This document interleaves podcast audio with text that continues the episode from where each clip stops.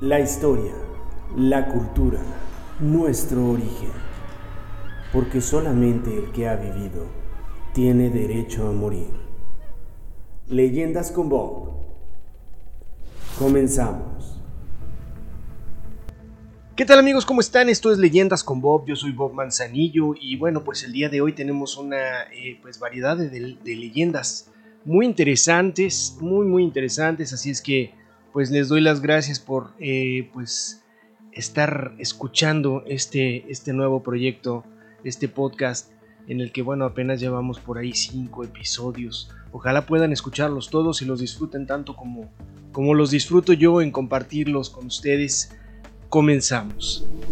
Esto es Leyendas con Bob. Y así es, arrancamos con esta emisión eh, de Leyendas con Bob con leyendas bien interesantes el día de hoy. Eh, estas leyendas nos las comparte un gran, gran amigo que, que, bueno, pues él extraña mucho, él está lejos, se cruzó el charco allá hasta España, su tierra natal. Él es nuestro amigo Javi. Un abrazo para ti, Javi, que nos escuchas.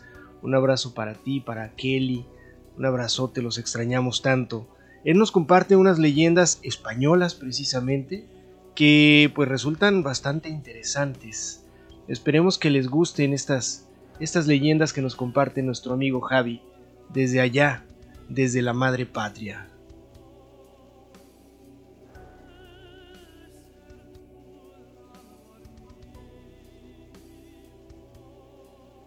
A mediados del siglo XIX, limpiando un basurero de la Universidad de Valladolid, un conserje se encontró con una silla abandonada. En una esquina como basura más. Cansado, decidió sentarse un rato. Tres días después lo encontraron en el mismo basurero, en la misma esquina, en la misma silla, muerto. Cuando un segundo conserje murió en las mismas circunstancias, las alarmas se dispararon y la leyenda se fraguó.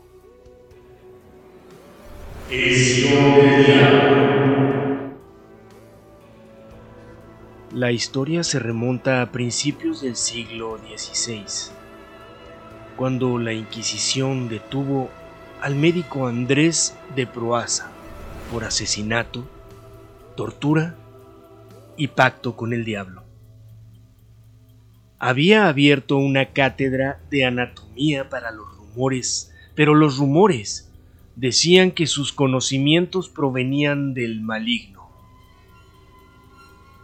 La desaparición de un niño cerca de su casa alertó a las autoridades, que le sacaron la confesión del asesinato, pero no de un acuerdo demoníaco se admitió que poseía un sillón, regalo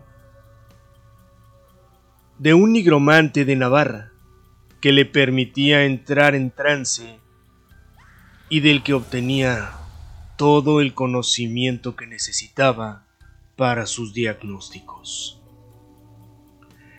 Aseguraba que solo un médico titulado podía hacer uso de él y que cualquier otra persona moriría a los tres días. En la actualidad, el sillón del diablo se encuentra en el Museo Provincial de Valladolid. Interesante leyenda de esta silla con ese nombre perturbador, el sillón del diablo, en el que, bueno, de cierta manera muchos se han sentido pues eh, de alguna manera provocados, han sentido el reto de sentarse en él, con el temor de que tal vez en tres días amanezcan muertos ahí sentados. Esto es Leyendas con Bob. Yo soy Bob Manzanillo. Esto es Leyendas con Bob. aquí en Leyendas con Bob, efectivamente eh, con estas leyendas de España que nos envía nuestro gran amigo Javi, nuestro gran, gran amigo Javi que tanto extrañamos. Él está pues allá, radicando en Madrid y bueno, él también es español, ¿no? Él es de allá y hace ya algún tiempo que se regresó a su tierra, la madre patria, eh, allá en España y pues como les comentaba lo extrañamos. Te extrañamos amigo, te mando un gran, un fuerte abrazo. Gracias por haber compartido estas interesantes leyendas. Esto es Leyendas con Bob. Dos años de ruidos extraños y sucesos inexplicables mantuvieron despierta a una pareja en la localidad madrileña en Coslada 1993, cuando su hijo cayó enfermo sin razón aparente. Decidieron investigar. La Casa de los Espíritus de Coslada. Al arrancar el papel de una de las paredes de su casa, en la calle del doctor Barraquer, de donde procedían los fenómenos más violentos, descubrieron que debajo se dibujaba su nombre, Charo. Algunos vecinos recordaron la época en la que el apartamento estuvo ocupado por una mujer que decía ser vidente. Tenía una bola de cristal y se decía que realizaba rituales extraños. Además de practicar la Ouija. El nombre de la vidente, de la que no se supo nada después de que abandonase la casa, era Charo. Clara Tajueces, colaboradora de Cuarto Milenio, estuvo investigando el caso y descubrió que la pareja decidió mudarse. Pero los vecinos siguieron escuchando ruidos que provenían de la vivienda vacía, haciendo tal vez algo de brujería, jugando aún con la tabla Ouija e invocando espíritus que están inquietos y no le permiten paz a los vecinos. La Casa de los Espíritus de Coslada, en Madrid. Esto es Leyendas con Bob.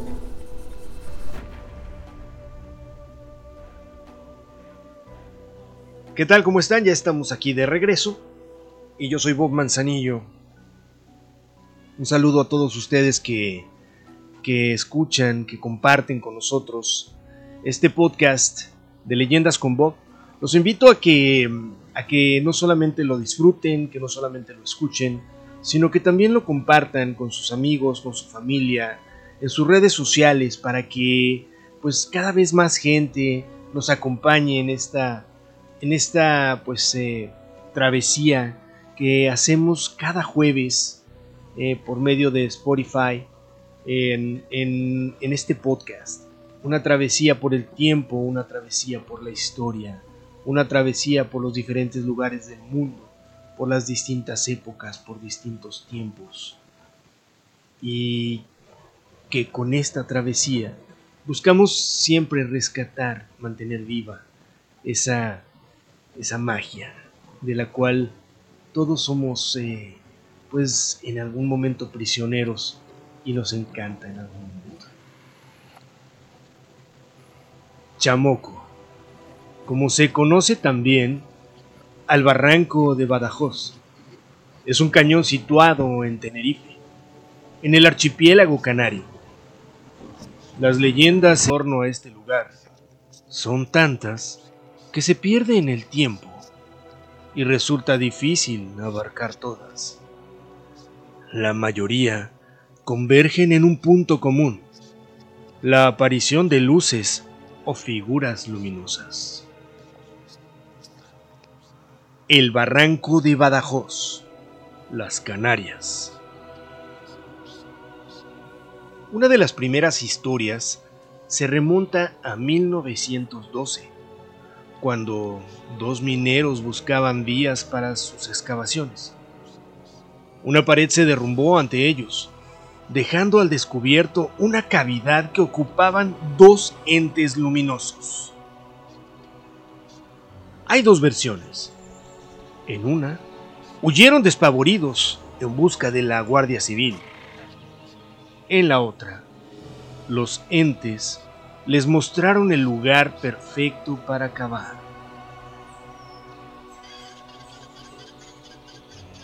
No era la primera vez que alguien se topaba con los seres brillantes. Décadas antes, una niña salió a buscar fruta por el barranco. Al llegar a un peral, le pudo el cansancio y se durmió. Se despertó al notar la presencia de un hombre alto vestido de blanco, que la invitó a irse con él.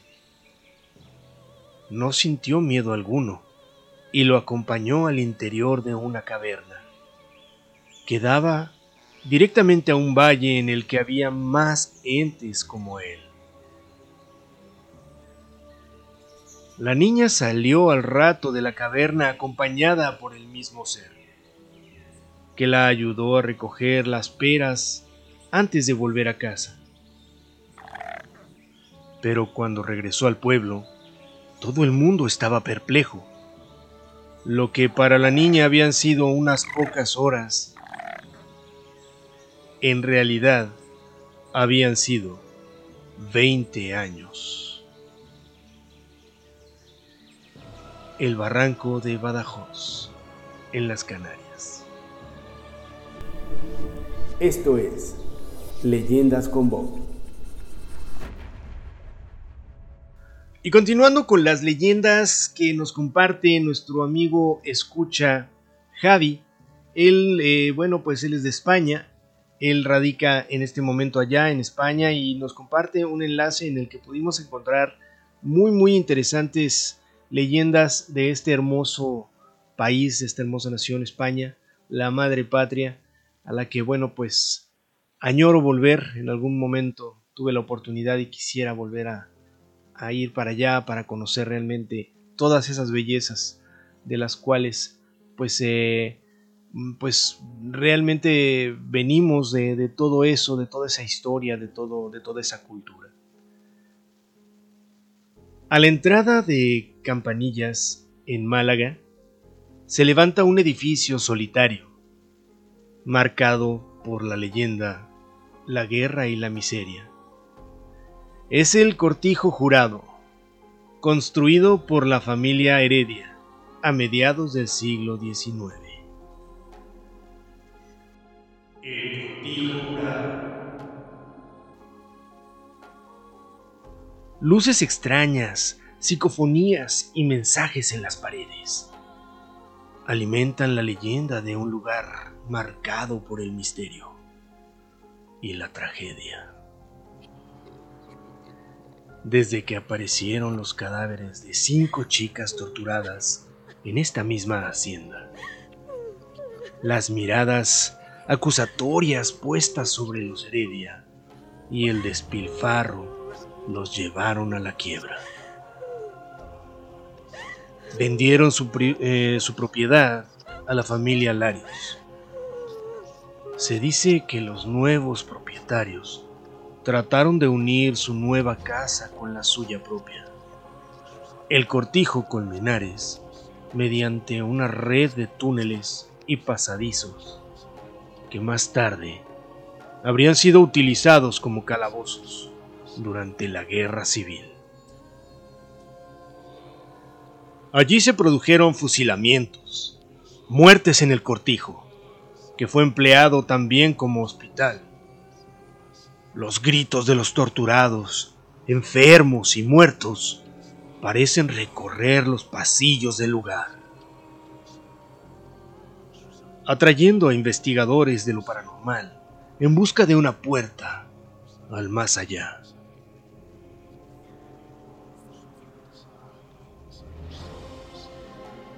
Como curiosidad, si usted dispone de 16 millones de euros, usted puede adquirir por idealista.com un pedazo de esta propiedad. Esto es Leyendas con Bob. Regresamos.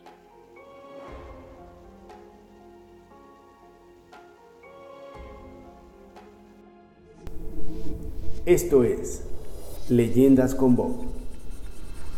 Continuamos con más leyendas aquí en Leyendas con Bob, eh, leyendas interesantes, algunas bastante antiguas, otras más actuales, algunas son solo historias, mitos, eh, fantasía, leyenda, eh, cuentos, pueden llamarse de muchas maneras, pero finalmente son parte de, de, nuestra historia y de, y de, nuestra, de nuestra cultura principalmente, y nos lleva a este mundo en el que pues no conformes con una realidad uh, preocupante, buscamos un poco de tal vez de descanso, ¿no? tal vez de escapatoria a esta realidad y nos eh, sumergemos en este, en este tipo de historias, de leyendas que muchas veces nos distraen, nos entretienen y aparte, bueno, pues también nos cultivan, ¿por qué no? La Huestía es una versión de la Santa Campaña, una leyenda de Galicia y Asturias sobre una procesión de almas encapuchadas, ataviadas de blanco que vaga por la noche por calles y bosques. Un carro negro sobrevuela riba de Cela en busca de moribundos para recoger sus almas. Lo conduce el último fallecido en la parroquia más cercana. Utiliza ruedas de corcho para no hacer ruido por el camino y delatarse. Solo el grito de Anda de día que la noche ya es mía delata que la huestía lo acompaña.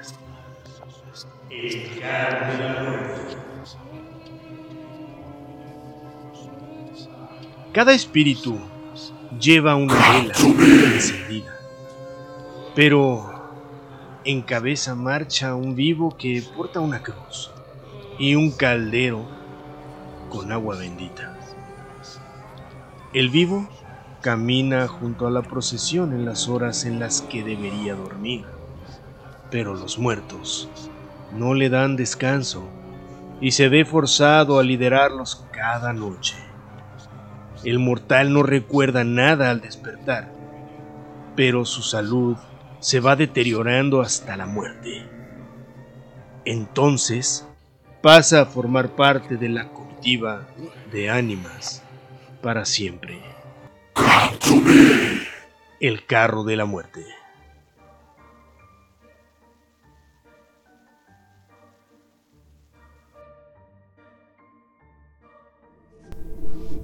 Esto es Leyendas con Bob. Interesantes leyendas con las que nos hemos encontrado esta tarde. Leyendas de España que, bueno, pues de alguna manera nos permiten conocer un poco más acerca de este, pues ya antiguo continente de Europa en el que, como comentábamos hace un rato, eh, pues muchas de las eh, leyendas, historias nacen desde aquel continente antiguo y que hoy compartimos aquí en Leyendas con Bob.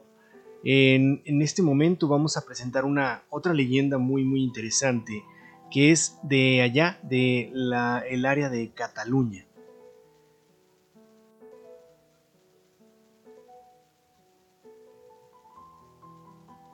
En 1952 se inauguró en Terraza el Hospital de Tórax para tratar enfermedades respiratorias. El lugar elegido respondía a la necesidad de sol y aire puro de los enfermos. Lo que no se tuvo en cuenta fue el aislamiento. Los internos no tenían más contacto con el exterior que las llamadas de la radio. La mayoría requería una media de 18 meses de hospitalización tiempo en el que debían convivir con pacientes terminales y enfermos mentales. Algunos eran abandonados por sus familias y esperaban la muerte entre los muros del centro. Había poco personal y se colaban extraños para guarecerse.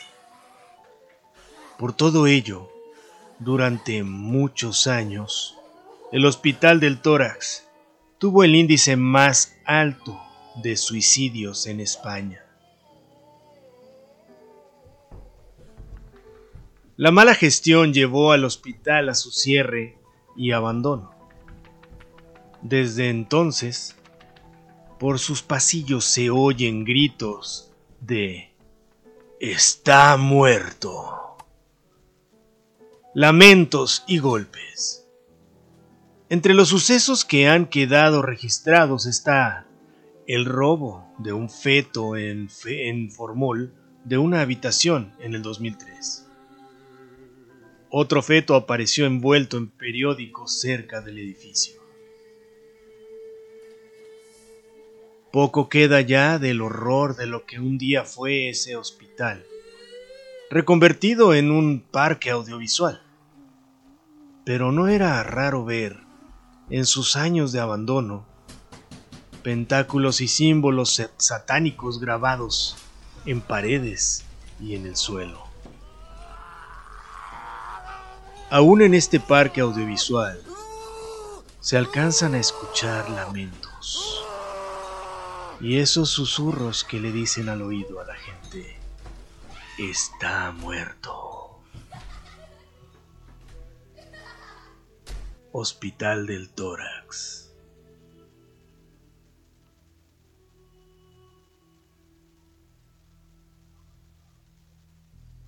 Interesante esta leyenda que acabamos de escuchar del Hospital del Tórax allá en Cataluña. Eh, sería, pues, de pronto eh, inquietante visitar un lugar como este, aunque ya no exista este hospital, pero existe este parque audiovisual. Y de pronto, pues, vivir alguna experiencia de este tipo. Sería bastante interesante. Estamos aquí en Leyendas con Bob, yo soy Bob Manzanillo y espero que estén disfrutando de esta tarde de Leyendas de España que nos envía nuestro amigo Javi. Un abrazo para él. A continuación tenemos una leyenda bastante interesante también, un poquito más, eh, más de historia de ficción que de, que de leyenda o de, o de mito. Y esta trata de lo siguiente. Esto es Leyendas con Bob.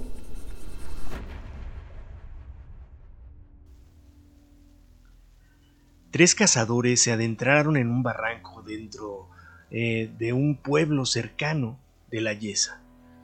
Una mañana de agosto de 1968. Uno de ellos, Mateo, buscó unos arbustos para orinar y se topó con una figura vestida de, de forma extraña. Un traje blanco cubría su cuerpo y llevaba una mochila plateada colgada en la espalda. El reptiliano de Yesa. Parecía demasiado grande, y más extraña aún era la protuberancia que asomaba en su espalda, a modo de larga cola, que se balanceaba como el rabo de un lagarto. La cabeza también era reptiliana, cubierta de escamas y con ojos grandes y brillantes. De su boca surgía una lengua de serpiente. Los compañeros de Mateo fueron a buscarlo y observaron la llegada de un cilindro metálico surgido del cielo que descendía hacia la criatura.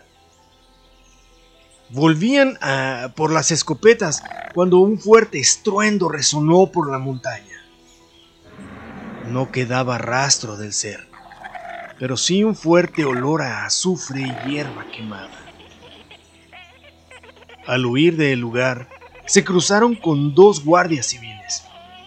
Cuando les contaron la historia, ellos contestaron, por estas tierras, eso es normal. El reptiliano de Yesa. Es una historia que se repite constantemente con la gente que visita estas, esta zona, esta área. Dicen encontrarse con un hombre reptil grande, vestido de blanco. Y la gente que resguarda este, esta área, esta zona, pues dicen ya estar acostumbrados a ver esta luz que proviene del cielo y a escuchar algunos sonidos extraños, incluso haber visto también a este, a este extraño ser. Así es que, ya saben, si algún día andan por aquel continente allá en España y se acercan a un barranco cercano al pueblo de la Yesa, no se sorprendan si por ahí se les aparece un ser como este. Leyendas con Bob. Regresamos. Esto es Leyendas con Bob.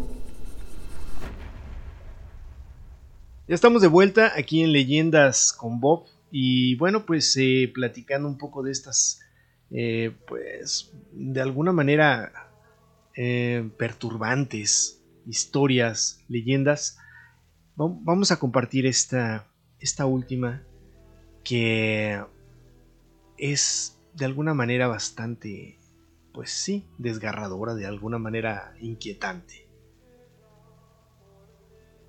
Ackerbells era un espíritu protector de los animales, identificado como un macho cabrío. Sus seguidores eran en su mayoría mujeres, que recibieron el nombre de Sorvinac, a las que se les atribuían poderes y malignas intenciones. También existe la leyenda de que adoraban a Mari, una diosa de la tierra que residía en la cueva de Amboto. Por eso, a veces se hace referencia a ella como la Dama de Amboto. Es uno de los mitos fundacionales de las brujas del País Vasco, una región que hierve de leyendas sobre brujería, de las que las más famosas tienen poco de magia y mucho de muerte. Las brujas de Sugarramurdi, llevadas al cine por Alex de la iglesia. Las collinas de Sugarramurdi. Esto es Leyendas con Bob. De Surgarramurdi es otro de los mitos sobre las hechiceras de la zona, que trata de dos hermanos, uno rico y otro pobre esclavo del primero, que huyó de casa en busca de mayor fortuna y se quedó dormido bajo un puente, donde escuchó a escondidas a tres brujas, las orginas. Volvían de un aquelarre, una palabra de origen vasco que deriva del significado prado del macho cabrío. Y se reían porque ocultaban a una enferma el remedio para curarse. El joven fue por el remedio y fue recompensado por el marido de la mujer ya recuperada. Cuando su hermano trató de espiar a las brujas para enriquecerse aún más, no tuvo tan buena suerte. Las orginas se aparecieron con un dicho popular. ¿Qué no somos? ¿Qué si somos? 14.000 aquí estamos. Detectaron que las estaban escuchando y lo molieron a palos.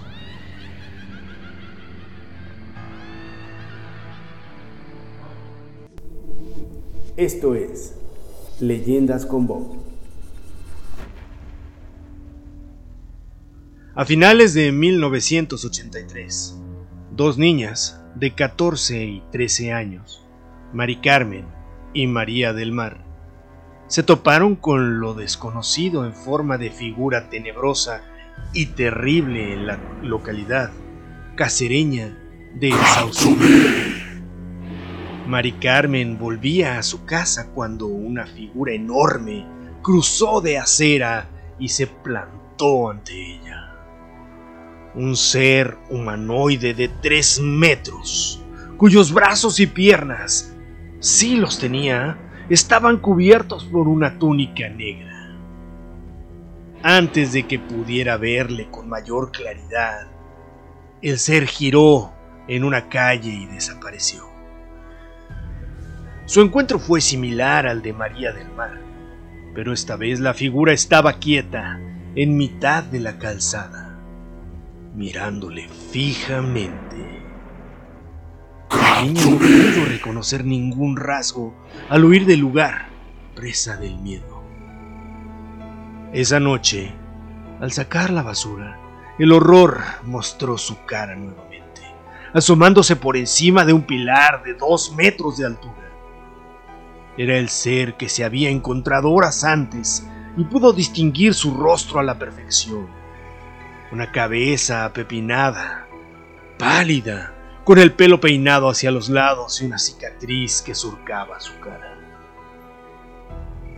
La niña despavorida hacia el interior de la casa justo cuando el ser reveló que sí tenía brazos y con un gesto lento le pidió que fuera con él. El fantasma de Saucedilla.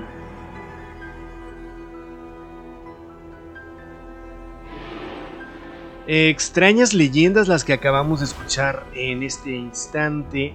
El fantasma de Saucedilla y la anterior era Las Sorgorinas de Sugarremurdi. Em, extrañas leyendas que, que decidí ponerlas en conjunto para despedir esta emisión, esta emisión interesante de leyendas y mitos y, e historias de España, un, un país lleno de cultura, un país lleno de historia, un país lleno de maravillas, de belleza y de gente extraordinaria. Un abrazo para toda la gente que nos escuche desde allá o que, o que tengan familiares o amigos también de este, de este hermoso país. Un, abrazo para toda la gente allá en Madrid, en, Barcelona, en, todas, en todas las zonas que acabamos de, comentar, en Valencia, en Cataluña, en todas estas zonas tan bonitas, en Asturias. Un abrazo para todos, muchísimas gracias. Esto fue Leyendas con Bob. Yo soy Bob, Bob Manzanillo. Nos escuchamos, nos escuchamos el próximo jueves. Hasta luego.